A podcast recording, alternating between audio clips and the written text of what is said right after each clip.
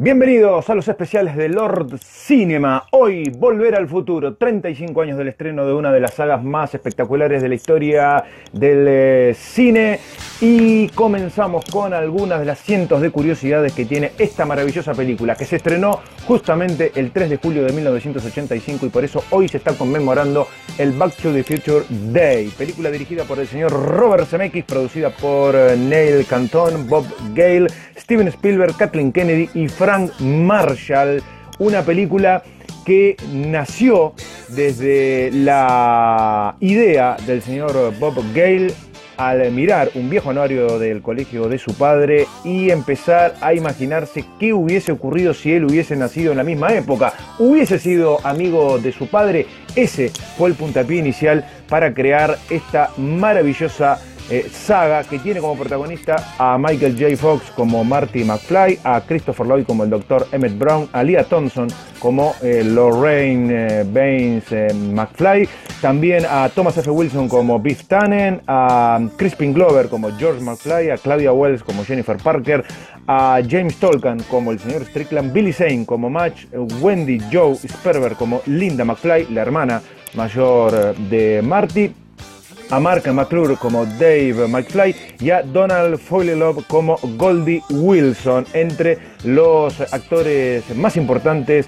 de esta historia. Algunas de las curiosidades que tiene esta maravillosa saga de viajes en el tiempo es que en principio eh, Robert Zemeckis y Bob Gale eh, llevaron eh, su idea a Steven Spielberg para que él sea el director de la película. Finalmente esto no terminó ocurriendo, Zemeckis se hizo cargo de la dirección del film, pero el, el señor Spielberg quedó como productor ejecutivo de esta historia, que fue presentada a Disney y a Columbia Pictures para poder distribuirla muchísimas veces, no menos de 40 veces le ofrecieron el producto a Disney y a Columbia que terminaron rechazándola. Finalmente fue Universal la que se hizo cargo de la película y la historia ya está escrita. También hubo modificaciones que el mismísimo estudio quiso hacer, el jefe de, de producción, eh, mm, cambió el nombre de la madre de Marty, también quiso cambiar el título de la película porque entendía que la palabra futuro dentro del título original de la película no iba a ser un éxito, qué equivocado estaba este hombre,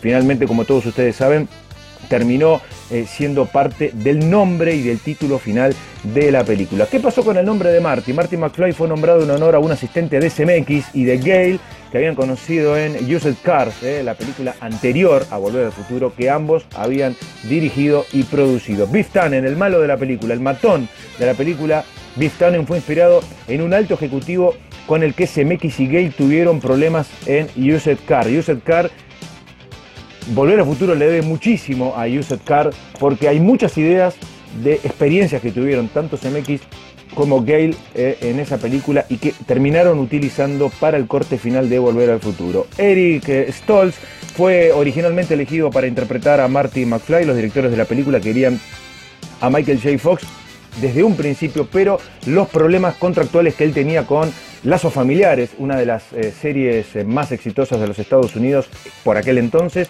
evitaban que el eh, joven actor pudiera participar de las fechas de rodaje de la película, por eso Contrataron en principio a Eric Stoltz. Hay varios cortes de la película que Eric Stoltz terminó filmando, forman parte del material adicional de las distintas ediciones. Eh, y esa participación eh, de él terminó siendo un problema personal entre el mismísimo actor y los productores y el director por las exigencias que Stoltz tenía. Una de ellas era que lo llamen siempre por el nombre de Marty. No quería que lo llamen con su nombre original. Siempre quería que tanto cuando lo llamaran por teléfono como dentro del set lo se refirieran a él con el nombre de Marty. Esto y otras cuestiones terminaron desgastando la relación, por lo que el joven Eric Stoltz fue reemplazado por Michael J. Fox, que terminó aceptando, que terminaron negociando con lazos eh, familiares para que mm, pudiera formar parte del de el rodaje de esta película, pero el día del estreno Michael J. Fox no pudo estar presente en la van premier por los problemas contractuales que seguía teniendo con lazos familiares. ¿Qué pasó con el padre de Marty McFly? Crispin Glover que eh, fue el elegido para dar vida a George McFly, el padre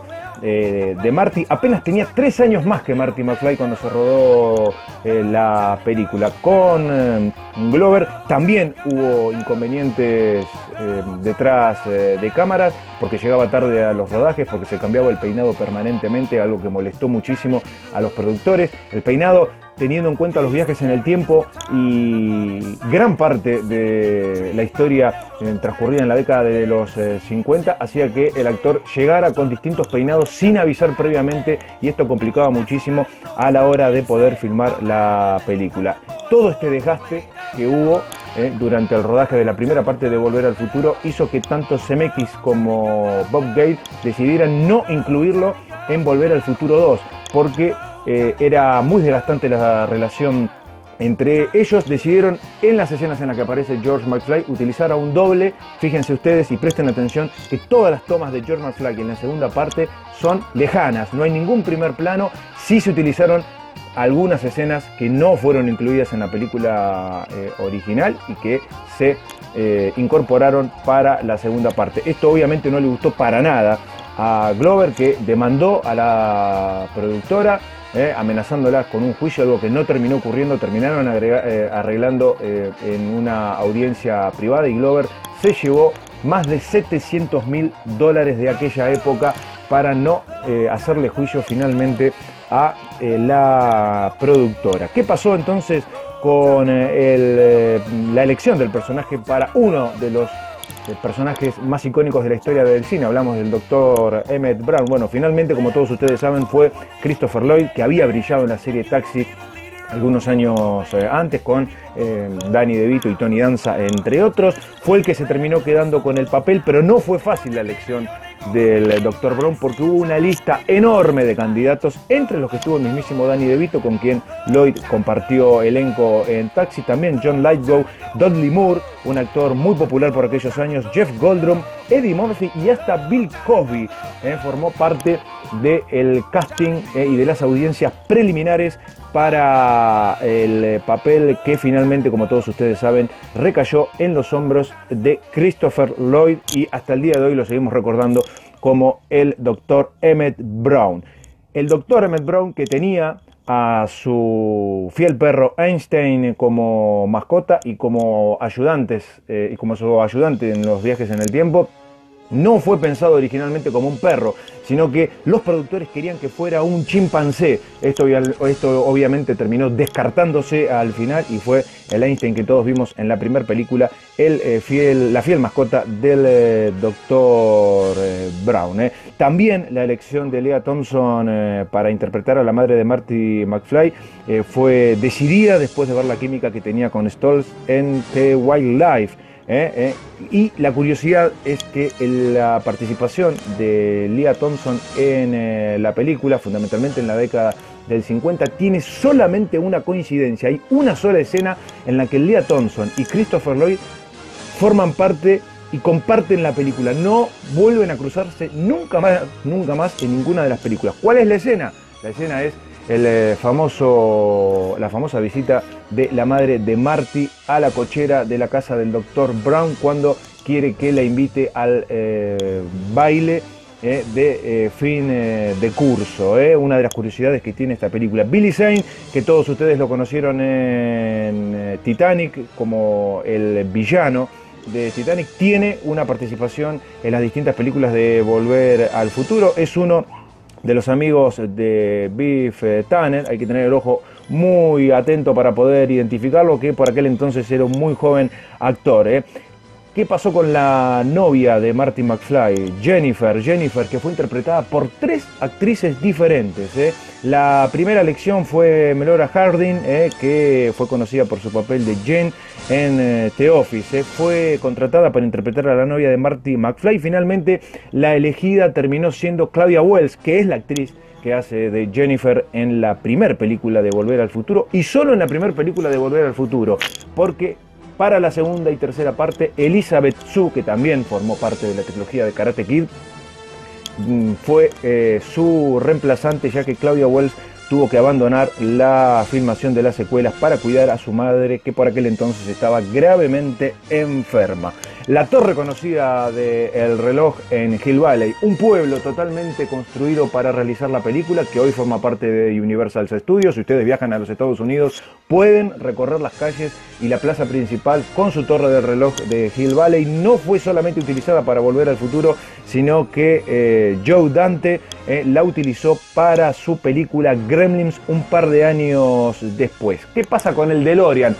Otra de las grandes figuras mudas de Volver al Futuro. El auto marca DeLorean que tiene un diseño futurista y que por ese motivo también fue mm, utilizado para la película no fue concebido originalmente como el elemento para viajar en el tiempo. En el primer boceto del director y de los productores querían que Marty viaje en una heladera, así como lo escuchan, en una heladera que se moviera con una explosión nuclear. Sí mantuvieron lo de la explosión nuclear, pero cuando reescribieron el guion decidieron que la máquina de tiempo tenía que ser móvil y por eso eligieron al auto marca DeLorean para que pudiera movilizarse y llevar a nuestros héroes de viaje a las distintas épocas.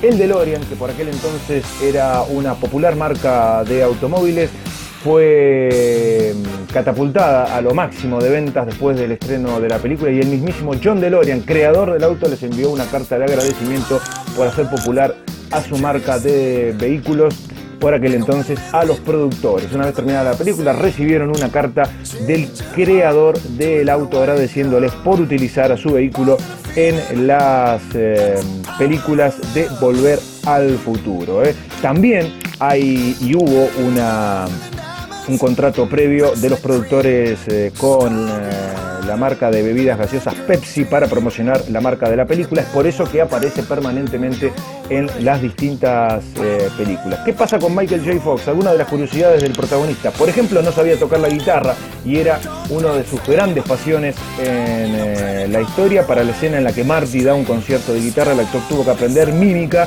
para imitar los movimientos de un verdadero guitarrista. Eh, con respecto a la famosa escena en la que Marty hace la audición para mm, poder entrar con su banda al concurso del colegio. Uno de los jueces que eh, rechaza eh, la audición de Marty McFly no es otro que Hugh Lewis, que realiza un cameo en la película. ¿Quién es Hugh Lewis? Bueno, el músico que compuso parte de la banda de sonido de Volver al Futuro, particularmente los temas The Power of Love y Back in Time. aparece como uno de los jueces y es, es justamente el que rechaza a Marty McFly porque argumenta que hace demasiado ruido cuando toca la guitarra. Ese tema que toca Marty es otra versión de Power of Love, parte de la banda de sonido que se escucha eh, durante la película y que el mismísimo Howard Lewis compuso para que el actor interprete en esa eh,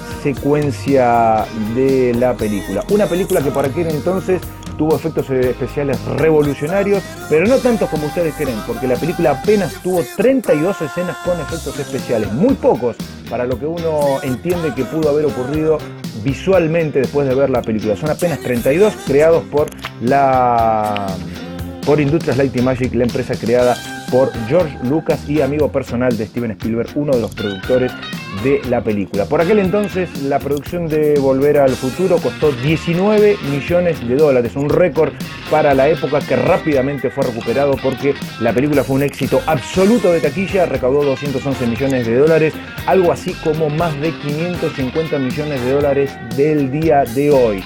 Una película totalmente y maravillosamente exitosa que hasta el día de hoy sigue siendo una de las mejores eh, películas de la historia. ¿eh? Esta y este éxito de Volver al Futuro duró muchísimo por aquel entonces, se mantuvo 12 semanas como la película más vista, como la número uno en aquel verano de 1985. Obviamente el éxito de la película y la repercusión que tuvo en la gente la llevó a tener cuatro nominaciones para los premios Oscar, ganando una estatuilla por mejores efectos de sonido.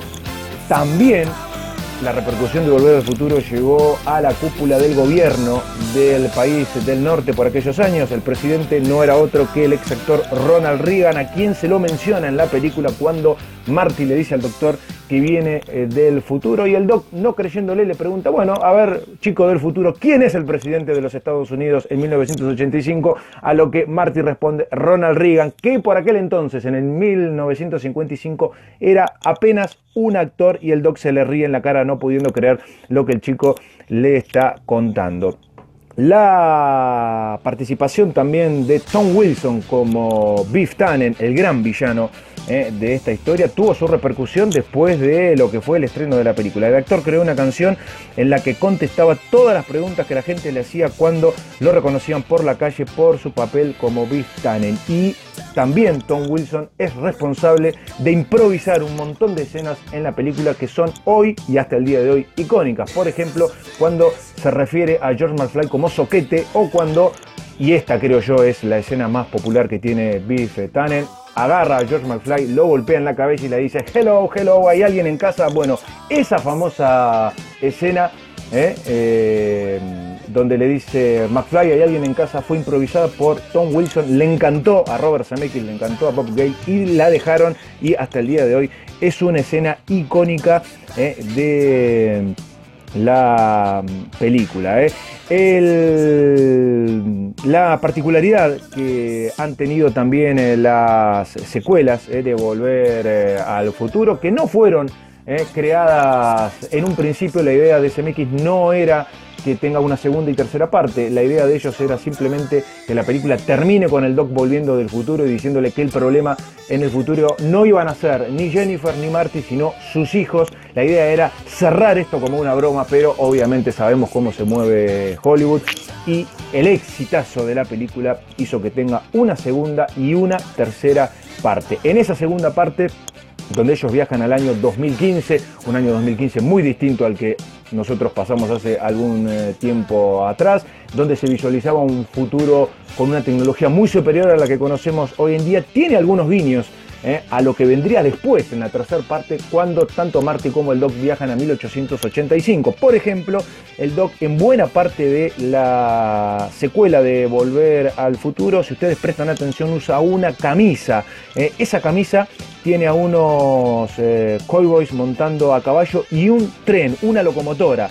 Esto ¿Lo tienen visto de algún lado? Por supuesto, es lo que se va a ver en la tercera parte de Volver al Futuro. Cuando estábamos en el cine viendo esa segunda parte, todavía no sabíamos que iba a existir, o por lo menos hasta el final de la película, una tercera entrega eh, de Volver al Futuro. La secuela de mm, Back to the Future tuvo algunas particularidades, eh, aunque mm, ya estaban habituados a ver a actores a interpretar más de un papel en distintas películas, esto ya se había visto hace algunos años eh, antes, seguramente muchos no sean conscientes que la primera vez que se vio algo así y que funcionó realmente bien, muy bien coordinado, fue en Volver al Futuro 2. En ella pudimos ver a Tom Wilson interpretándose a sí mismo en su versión de 1955 y al viejo Biff y también eh, a Christopher Lloyd o Elizabeth Sue encontrándose en sus diferentes versiones del pasado y del futuro, maquillados obviamente, pero muy bien editado y muy bien armado. ¿Había en la historia del cine algún antecedente como este? Sí, pero nunca había quedado tan perfecto y fue la primera vez que fue real al poder ver a dos actores interpretando el mismo personaje en la misma escena y en distintas épocas temporales. ¿eh? Con respecto a la segunda parte, hay algún guiño y algún homenaje a Steven Spielberg. Ustedes podrán recordar cuando Marty McFly llega al futuro y encuentra en la plaza principal que están proyectando una continuación de eh, tiburón y se ve un holograma del tiburón eh, que lo devora. Es un claro homenaje a Steven eh, Spielberg, que es el productor ejecutivo de la película. En el viaje de Marty del Doc a 1885 también hay algunas particularidades que tienen que ver con parte de la historia de los Estados Unidos. ¿eh? Por ejemplo, ¿eh? cuando eh, Marty utiliza un plato dentro del festival del de, el por entonces joven Hill Valley, utiliza lo que en el futuro será conocido como el frisbee, ese plato para servir pasteles y que él utiliza para desarmar al perro rabioso Tannen que quiere asesinar al Doc. Eh, tiene eh, grabado ese plato el nombre de Frisbee, que años después se terminó utilizando como un juego para chicos. En 1871 la compañía Frisbee Pie arrancó sus servicios en la ciudad de Connecticut, en los Estados Unidos. Los platos de esas tartas eh, que se servían empezaron a usarse entre los estudiantes de la Universidad de Yale para lanzárselos mutuamente y poco a poco ese juego que nació en esa universidad terminó siendo mundialmente conocido. Es el guiño que utilizan ellos en 1885 para el preludio de lo que sería un juego muy popular eh, al aire libre y entre eh, los jóvenes durante muchas décadas. ¿Qué pasó con la famosa escena en la que Tannen, el Tannen de 1885, quiere ahorcar en la plaza a Michael J. Fox? La realidad es que esa escena se ve tan real porque casi Michael J. Fox muere ahorcado realmente en esa escena. Los accidentes, sabemos, pueden ocurrir en los sets y en Volver al Futuro 3 eh, hubo uno que casi le cuesta la vida al mismísimo Michael J. Fox durante la escena en la que Tannen cuelga a Marty. Eh. Esto obviamente fue simplemente un accidente, pero Michael J. Fox estuvo inconsciente un par de segundos hasta que los médicos pudieron eh, reanimarlo y quedó como una anécdota, pero en el corte final de la película se ve realmente impresionante y es muy real esa escena porque efectivamente casi muere ahorcado.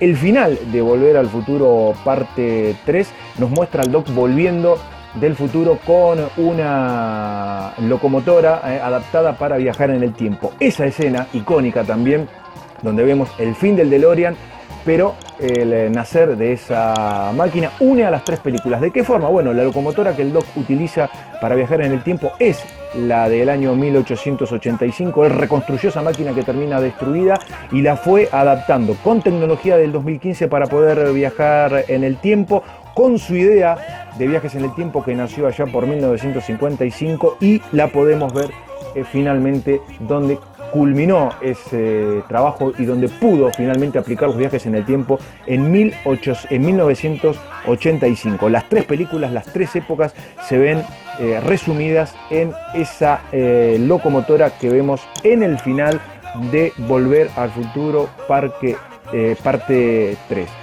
¿Qué pasa con el futuro justamente de esta maravillosa saga? Se habló por ahí que eh, podía llegar a haber una remake eh, em, de esta película, algo que los fanáticos no quieren absolutamente ver ni en su peor pesadilla. Eh. Esto se lo preguntaron hace muy poco a Robert Zemeckis y a Bob Gale y la realidad es que ellos dicen que ni loco tocamos una de las películas más icónicas de todos los tiempos. Así como está, es perfecta, así como está, la recuerda a la gente y así como está, esperamos hacer nuevos homenajes en el futuro de esta maravillosa saga. Sí es probable que podamos verla en un musical que está actualmente en desarrollo y que probablemente para finales de este año, si la pandemia lo permite, pueda llegar finalmente a estrenarse. Que ustedes eh, eh, se quedaron con un montón de curiosidades más de la primera, segunda y tercera parte, por supuesto. Volver al futuro tiene miles de guiños, tiene miles de escenas, simplemente es el homenaje que desde Lord Cinema hacemos para una de las sagas de ciencia ficción más importantes de la historia del eh, cine. Jueguen con nosotros, aprovechen, revisen, véanlas de nuevo. Se va a estar haciendo una maratón en el día de hoy en distintos canales de cable, pasando la trilogía completa de Volver al Futuro y descubran juntos un montón de curiosidades y agréguenlas a las que hemos mencionado en este especial de Lord Cinema por los 35 años de Volver al Futuro. Nos vemos en el futuro seguramente.